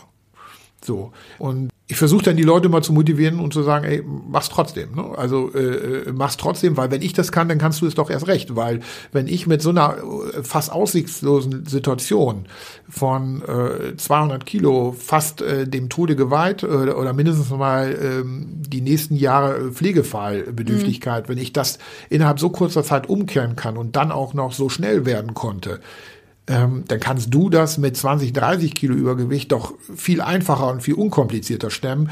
Und möglicherweise steht dir eigentlich mehr dein Kopf im Weg als äh, und deine bisherige Erfahrung, die du gemacht hast, wie das, ähm, äh, dass es wirklich in der Realität nicht funktioniert. Bei mir war es ja, wenn man so will, mit dem Gewicht und diesem Schlankdenken. Das war ja, wenn man so will, mein Kopfproblem, wo ich dann gedacht habe, das geht nicht, ne, das funktioniert nicht. Und habe es ja bewiesen, dass es geht. Ne? Ja, Leute wollen ja immer ganz viele schnelle Tipps, ne? Also wenn man irgendwie sagt, mhm. okay, ich will jetzt Gewicht verlieren, ich will jetzt schneller laufen, ähm, und die gucken sich dann so dein Beispiel an und sehen, oh geil, der hat das jetzt alles innerhalb von wenigen Jahren äh, so krass abgerissen, dass er wirklich eine Marathonzeit von 3,17, die ich super beeindruckend finde. Die kommen zu dir und sagen, okay, gib mir drei schnelle Tipps, was ich jetzt schnell machen kann. Was sagst du denen? Es gibt keine schnellen Tipps. Das ist das Problem. Ja. Es gibt nur ein, äh, also der ganz, ganz große Tipp ist erstmal, wenn man, wenn man überhaupt in Tipps denken will, ist, ähm, fang an, einfach mach es. Mhm. Also so, so blöd es sich an, äh, anhört, äh, es beginnt mit dem ersten Schritt, es beginnt mit dem ersten Training und ähm, mach es äh, in Verbindung mit, sieh es als Training. Sieh es von vornherein, als ab dem ersten Tag, äh, wo du dich damit auseinandersetzt, sieh es einfach als Möglichkeit, etwas zu trainieren. Und fang einfach an, kleine Schritte zu machen. So wie letztendlich auch beim Marathon. Ich, natürlich habe ich irgendwann mal das Ziel, Marathon zu laufen oder vielleicht auch irgendwann mal 100 Kilometer. Nein, das habe ich nicht. Ich definitiv nicht. Ähm, weil ich mir bei den Marathons schon kaum vorstellen kann, dass ich das immer witzig finde. Aber ja, man hat so die Idee, da will man hin, aber man fängt ja nicht mit einem Training an, was ich im Prinzip drei Wochen vor Marathon dann letztendlich äh, das letzte Mal durchziehe, sondern ich fange ja auch viel, viel kleiner an. Und das ist egal, ob ich jetzt abnehme oder schneller werde, äh, es beginnt mit dem ersten Schritt, es beginnt mit dem schrittweise Vorgehen und mit dem Gedanken, es ist Training und Training äh, ist nicht schonen. Mein Trainer sagt immer so schön, auf geht's, wir können uns auch zu Tode schonen. Ich hätte, wenn man, ich, also ich hätte mich ja, wenn man so will, fast zu Tode geschont. Ich habe ja meinen Arsch früher nicht mehr hochgekriegt vom, vom Sessel. Ich konnte mich ja fast nicht mehr bewegen. Das kann man ja auch als eine Form von körperlich zu Tode schonen betrachten. Mhm. Im wahrsten Sinne des Wortes. Also, Tipp eins: mach es einfach, hör auf, darüber nachzudenken, sondern mach es. Tipp zwei: sieh es als Training als Möglichkeit, äh, Dinge zu trainieren. Und äh, jeder weiß, dass Training auch ein bisschen Entbehrung und ein bisschen äh, Schmerzen verursacht, aber dass man auch letztendlich besser wird, das war, glaube ich, weiß auch jeder, dass das das gleiche äh, Mindset ist in Bezug auf Training, das wäre Tipp zwei. Und Tipp drei versuch nicht die Welt äh, in komplett einzureißen und alles über Haufen zu werfen, sondern versuch einfach eine Sache, äh, eine Sache zu machen, äh, die einzuüben, zu zu ähm, ritualisieren vielleicht, wenn man so will, oder mindestens mal daraus eine Routine zu machen. Und in dem Moment, wo das eine Routine wird und man automatisch es so tut, äh, kann ich dann spätestens wieder die nächste Sache anpacken und sagen, okay, das läuft jetzt auf Autopilot. So nach dem Motto, ich greife jetzt nicht mehr morgens das als erstes nach dem Brot, sondern erst nach dem Gemüse mhm. oder mittags mindestens mal, so dass ich sozusagen schon mal eine Grundfülle habe und dann gar nicht mehr so viel Kalorien zu mir nehmen kann. Oder in meinem Fall, was das Laufen angeht, ich habe am Anfang halt immer morgens gelaufen, weil ich wusste ganz genau, wenn ich abends laufe, wird es schwieriger. Umso länger ich mich in den Tag reinzwinge und dann erst anfange zu laufen und mein Training mache, umso wahrscheinlicher ist, dass ich keinen Bock mehr darauf habe. Also war klar, morgens als erstes machst du das, ziehst es durch und dann ist gut. Mhm. Gerade was die Intervalle angeht. Davor kann ich mich auch heute noch gut drücken, wenn ich möchte. ja, ja. Und äh, weil ich diese Woche zum Beispiel auch nichts machen wollte, habe ich mich zum Beispiel morgen für einen äh, achteinhalber Crosslauf angemeldet, weil ich gesagt habe, okay, dann machen wir es halt so. Ne, weil äh, der, der Wettkampf äh, ersetzt dann so ein bisschen das Intervalltraining. Mhm. Das ist dann ein, ein langer Intervall. Ja, ja, richtig. das, das ist so, ja. Also die dritte Sache, um das vielleicht nochmal zu, zu kürzen, habe ich jetzt gar nicht, ich weiß nicht, welche, was du da jetzt als Zusammenfassung zu sagen würdest, ist halt, setze das Ganze auf Autopilot, ja. trainiere eine Sache so lange, bis du gar nicht mehr merkst, dass es etwas ist wie Training, sondern dass es von alleine gelingt. Und dann nimmst du die nächste Kleinigkeit und die packst du dann wieder an. Und dann kannst du es eigentlich nicht verhindern. Dann kannst du den Erfolg nicht verhindern, wenn du ständig daran optimierst, wenn du ständig an den Schrauben drehst und sagst, okay, was können wir jetzt wieder machen? Und vielleicht die vierte Sache, bleib hungrig, bleib, also bleib hungrig im Sinne von, ich will's wissen, ich will's verstehen, ich will's umsetzen, ich will es, ich will's erleben und weniger hungrig im Sinne von, ich schaufel es in mich hinein. Jetzt sagst du ja schon, du hast die Ziele und du wirst dich schon wieder oder äh, meldest dich schon wieder für die nächsten Crossläufe an. Hast du Angst, dass du jetzt in so eine so eine nächste Spirale gerätst mit mit immer mehr Selbstoptimierung, mit immer schneller werden, mit immer weiter, weiter, weiter? Also ich weiß, dass erstmal noch viel Potenzial ist zur Optimierung mhm. und äh, ich weiß auch, dass wenn ich, wenn es mir irgendwann keinen Spaß mehr macht oder ich nenne das nicht, ich will gar nicht Spaß nennen, sondern Begeisterung, wenn ich irgendwann mal keine Begeisterung mehr dafür habe, dann würde ich mich, dann würde ich mir garantiert ein neues Spielfeld suchen. Das heißt okay. also, äh, da habe ich jetzt weniger Sorge drum, dass ich mich sozusagen zu Tode äh, äh justiere jetzt in die andere Richtung, weil ich auch jetzt mit meinen 46 Jahren oder jetzt bald 47 schon auch die Erfahrung gemacht habe, dass äh, Optimieren des Optimieren Willens auch nicht keinen Spaß mehr bringt irgendwann mal. Ne? Mhm. Also solange ich immer noch bei Pareto bei den 80 Prozent an den 80 Prozent Hebeln dran bin, wo ich sage, wo ich mit äh, oder andersrum 20 Prozent Hebeln dran bin, wo ich 80 Prozent Wirkung habe, mhm. äh, finde ich das genial. Und da wird mir von meinem Trainer signalisiert, Guido, alles gut.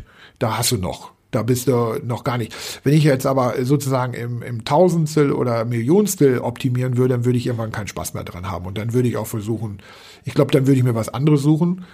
Und äh, dann könnte ich mir vorstellen, dass ich dann vielleicht nicht mehr so leistungsstark selbst im Sport wäre, sondern dass ich sage, dann würde ich es auch weitergeben, ne? eher als Trainer. Weil das Verrückte ist ja, dass ich parallel zu dem ganzen im August auch eine DLV, also Deutsche Leichtathletikverband C-Trainer-Lizenz gemacht habe, okay. wo ich gedacht, wo ich gedacht habe, äh, nach äh, drei Stunden habe ich meine Frau angerufen und habe gesagt, ich steige aus, ich mache das nicht. Weil hier ist, das ist ja der Albtraum schlechthin. Kugelstoßen, Speerwerfen und alles Mögliche, was du ja brauchst, wenn du die C-Trainer-Lizenz machst, um irgendwann mal im B-Trainer-Bereich, dann im Bereich Laufen auch was machen zu dürfen. Mhm. Das heißt also, ich weiß schon, wenn diese Optimierung, diese Möglichkeiten nicht mehr greifen, ähm, dass ich dann vielleicht in den Trainerbereich wechseln würde. Ne? Okay. Und dann sage, okay, ich gebe das weiter ne, an der Stelle. Ja. Und wird dann nur noch zum Spaß ein bisschen laufen. Also ich würde es nicht mehr übertreiben. Also das, nee. Hm. Ich glaube, das habe ich schon vor 20 Jahren im Bereich der IT abgelegt. Es wenn irgendwann, wenn die Schrauben, am, äh, am, Ende ist es wirklich so, du kannst, das Gras wächst nicht schneller, wenn du dran ziehst. Also irgendwann ist dann auch mal gut. Mhm. Äh, nur dran ziehen funktioniert halt auch nicht. Das, also das Mindset habe ich schon. Okay. Wie wichtig ist dir denn da noch die, die externe Rückmeldung, wenn du sagst, okay, also du wirkst sehr reflektiert, du denkst über alles nach, du hast dennoch deinen, deinen Trainer und deine Frau, die dich ja unglaublich unterstützt. Wie wichtig ist dir noch deren Rückmeldung dabei? Also von denen ist mir die Rückmeldung schon sehr, sehr wichtig, weil ich mich natürlich von außen nicht sehen kann. Egal, ob es jetzt die Bewegung ist oder ob ich irgendwie Verhaltensmuster oder was auch immer an den Tag lege, wo ich dann sozusagen im, in der Emotionalität drinne bin und äh, sachlich von außen man sagen will, ups. Also das ist mir schon sehr wichtig, dass ich von den, von diesen beiden Personen Rückmeldung bekomme, weil sie auch sehr, sehr nah an mir dran sind was aber auch nicht immer einfach ist, äh, weil man, ja, wenn man in einer Paarbeziehung ist, das nicht immer sauber formulieren kann, wie man das gerne haben möchte oder wie man es äh, oder wie der andere es gerade brauchen kann, so nach dem Motto, was, was willst du denn jetzt schon wieder? Also das ist mir schon sehr wichtig.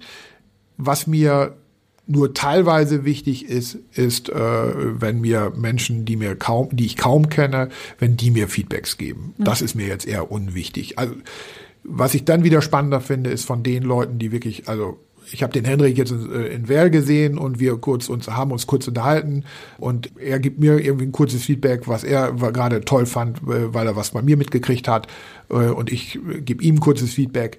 Ja, das ist schön. Ne? Mhm. Aber das ist etwas, wo ich dann sage, ich gucke schon genau, von wo kommt das Feedback und kann ich das dann auch annehmen oder will ich das auch annehmen? Mhm. Wenn du jetzt so zurückblickst auf die große, ja, deine große Lebensveränderung und ähm, auch deinen ganzen Ehrgeiz im, in, doch schon in Richtung Selbstoptimierung, würdest du sagen, dass irgendwas auch auf der Strecke geblieben in der Zeit? Also irgendwas, was du vermisst? Vielleicht dieses gedankenlose Essen, das Rumlummeln auf der Couch? Ist da irgendwas, was du sagst, das ist wirklich auf der Strecke geblieben? Ähm, dadurch, dass ich in den dass ich das jetzt erst für mich jetzt entdecke. Na, jetzt muss ich überlegen. Also klar, das mit dem Essen, dass ich auch einfach mal sorglos in mich reinschaufeln könnte, das wäre, das wäre schon toll. Mhm. Ähm, dass ich also nicht so massiv achten muss, auf das Ganze achten muss, dass also, wenn man so will, Eis schon nicht mehr funktioniert. Oder dass ich, ne, also ich liebe immer noch Eis oder Kuchen, und äh, das aber wirklich dann, ich sag mal, bei einem Stieleis und äh, und oder oder einem Stück Kuchen, äh, so ein kleinen, dann schon Feierabend ist, das finde ich schon manchmal traurig, dass ja. das äh, wirklich nur so ist. Und da würde ich, wäre ich schon gerne manchmal, dass ich so sagen könnte, ey, scheiß was drauf. Das ist aber, wie gesagt, leider nicht, weil dafür setze ich einfach zu gut an oder bin wahrscheinlich auch weiterhin sehr energiesparend unterwegs, weil ich meinen Körper durch die Diätkarriere ja auch eine Menge beigebracht habe, was nicht nur optimal ist. Mhm.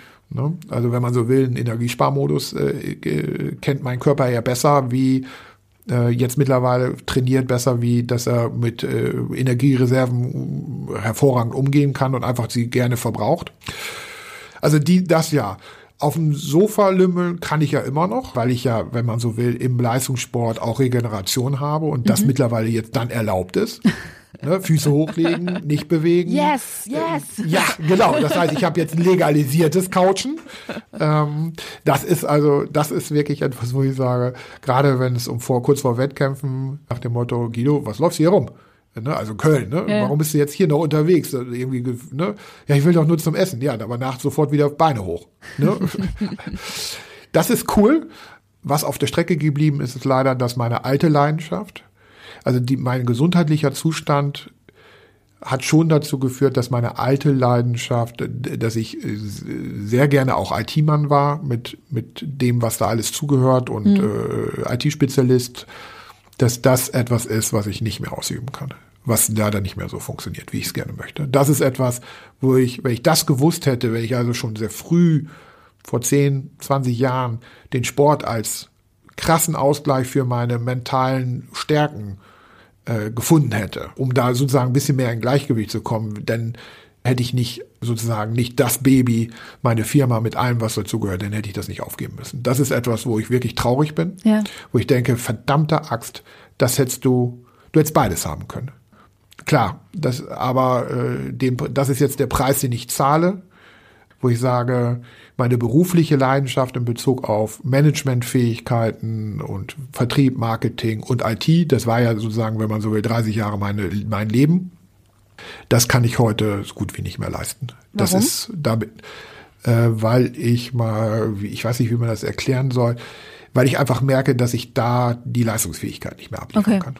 Ich könnte jetzt noch zwei, drei Stunden am Tag könnte ich mich darauf konzentrieren mhm. und könnte das also so wie jetzt auch, ne, so ein Gespräch führen oder mal auf die Bühne und darüber reden, alles ist gut. Aber wenn du mich jetzt sozusagen zwei, drei Stunden lang dazu bringst, dass ich jetzt sozusagen irgendwelche Probleme löse oder ganz, ganz schnell ganz viele Telefonate führe oder, oder, oder, also alles das, was ich vorher ganz normal war, dann merke ich, dass ich extrem schnell ermüde, dass ich extrem schnell äh, nicht die Leistung mehr abrufen kann, wie ich es gerne möchte.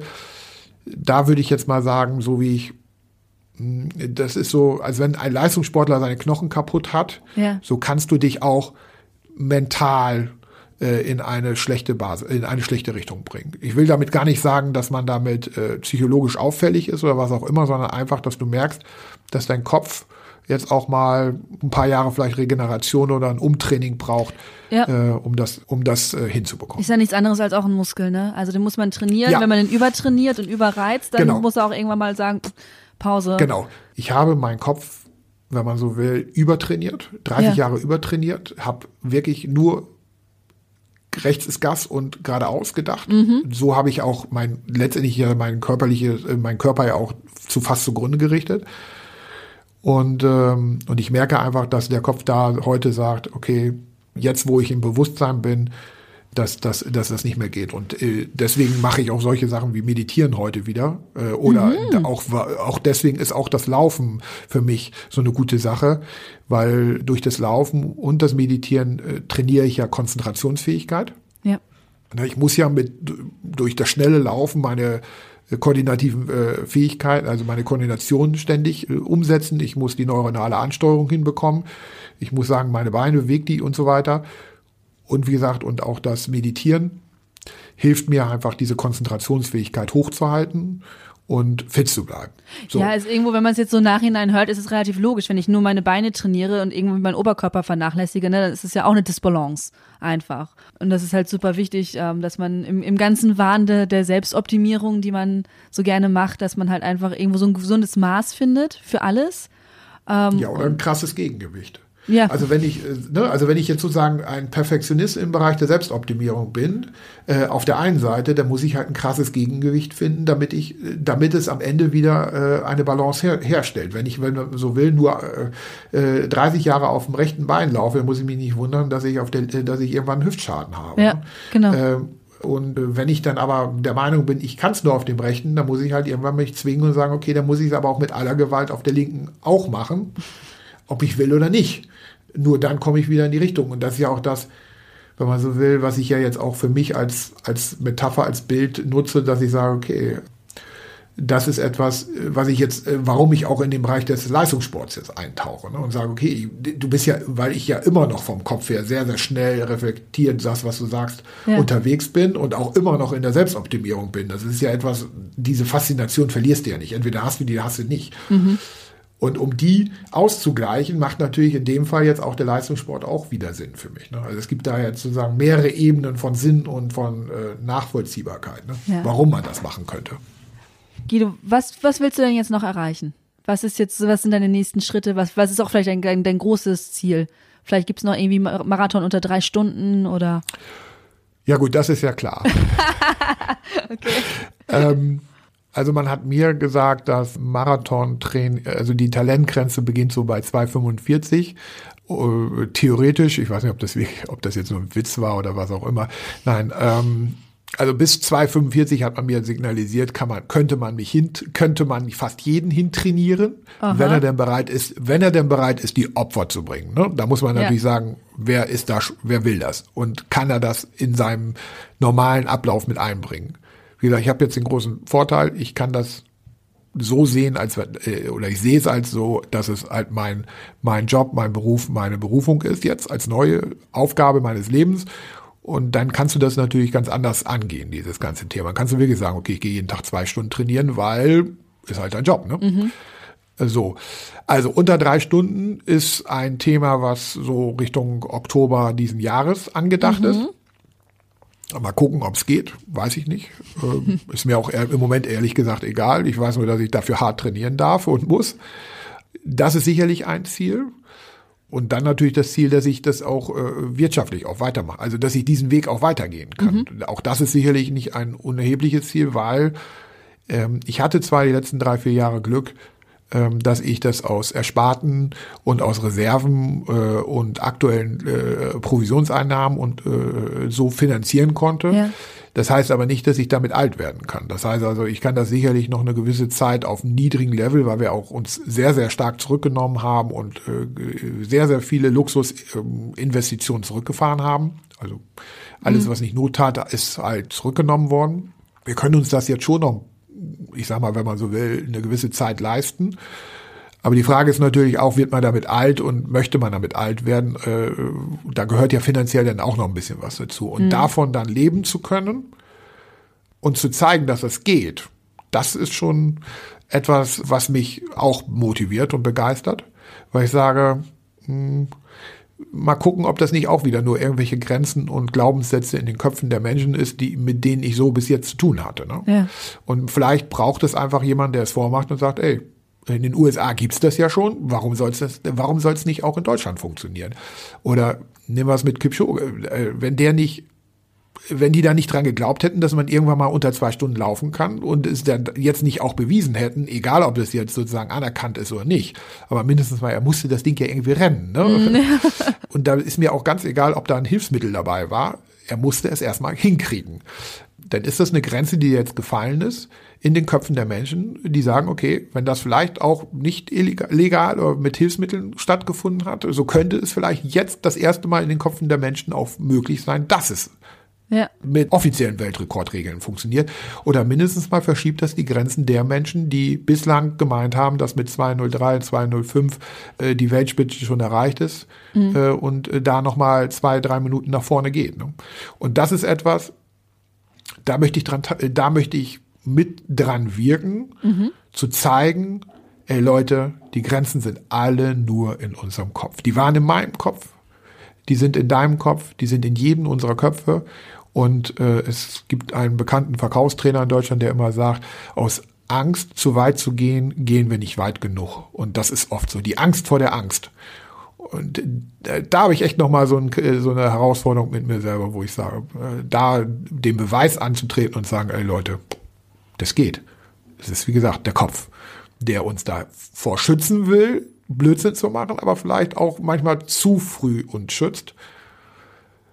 Und da den letzten Gedanken dazu, ähm, dass mein Trainer zum Beispiel auch letztens gesagt hat, ähm, äh, Guido, überleg doch mal, äh, vor 100 Jahren mussten die Leute viel, viel härter arbeiten, als du heute im härtesten Fall trainieren musst. Und das ging auch. Mhm. Das ging auch. Ja, okay, dann wurden die nicht 70, 80. Das ist leider wohl der Preis, den die Leute äh, damals gezahlt haben. Aber es ist ja nicht so, dass der Körper es nicht könnte oder der Geist es nicht kann. Mhm. Was das für Auswirkungen nach hinten raus hat, ist eine andere Frage. Aber das ist, äh, ne? aber heute wird es ja eher so beschrieben als, das geht alles nicht. Und da möchte ich Vorbild sein und und da bin ich auch gerne jemand, der sagt, okay, dann bin ich halt Pionier und wenn ich dann erschossen werde vorne als Erster, dann ist das halt so. das hoffen wir ja, nicht. Das nee, hoffen wir nicht. Ich, nee, das hoffe ich auch nicht. Nee, ich möchte lieber als Erster durchs Ziel irgendwann mal in meiner Altersklasse. Oder vielleicht mal einen Gesamtsieg fahren. Das wäre. Und das mit so einer Ausgangslage, ich glaube, da würde ich selber dann irgendwann mal denken. Aber ich weiß nicht, ob du das mitgekriegt hast. Der Erik Hille zum Beispiel hat jetzt äh, am Wochenende äh, beim Silvesterlauf den Arne Gabius geschlagen okay. auf der Strecke äh, in Kempten, glaube ich. Der selber dann, wo der Erik, den habe ich auch in Köln kennengelernt, der gesagt hat, dass ich mal Arne Gabius schlage, hätte ich im Leben nicht gedacht, weil der hat auch eine sehr spannende Geschichte hinter sich mit Alkohol, mit allem, was mhm. dazugehört. Und der ist heute extrem leistungsstark im Laufsport. Das ist schon Wahnsinn. Also, ja, aber du hast recht, das ist die, viel, häufig sind es halt die Barrieren bei uns selber im Kopf. Ja. Das ja. sagen.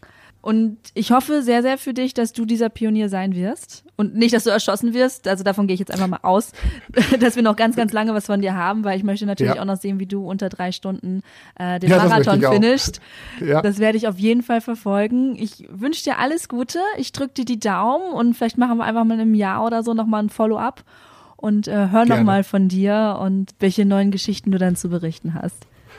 Sehr, sehr gerne. Und äh, ja, wenn Fragen äh, von der Community oder von wie auch immer äh, da sind, ich gehe mal davon aus, ähm, dass du ja sowieso wahrscheinlich äh, zur Verfügung stehst. Und äh, ansonsten. Ich verlinke einfach äh, mal deine Kontaktdaten ja, mit in die Show Notes. Und ansonsten und jederzeit, jederzeit gerne. Ähm, ich stehe da äh, soweit es mir irgendwie möglich geht, äh, steht mein Management für mich äh, zur Verfügung. So will ich mal sagen. Und das ist das, also lange Rede ist meine Frau, die sich dann darum kümmert und äh, wir da gerne auch Rede und Antwort stehen. Ja, ein sehr, sehr netter Kontakt. Also alles, Super. alles Gute. Dann bis, bis bald auf jeden Fall. Danke, Aline. Tschüss. Danke für den Podcast. So, und das war das Gespräch mit Guido und meiner Kollegin Eileen. Wenn ihr noch mehr zu Guidos Weg erfahren wollt, ich packe euch alle relevanten Links in die Show Notes. Ich hoffe, die Episode hat euch gefallen. Falls es so ist, bitte lasst uns eine 5-Sterne-Bewertung da, lasst uns Kommentare da, teilt uns auf Social Media. Wir freuen uns über alles, was uns erreicht. Ja, und das war's dann auch für diese Woche. Wir hören uns nächsten Mittwoch. Bis dahin, ich bin Anna und nicht vergessen, keep on running.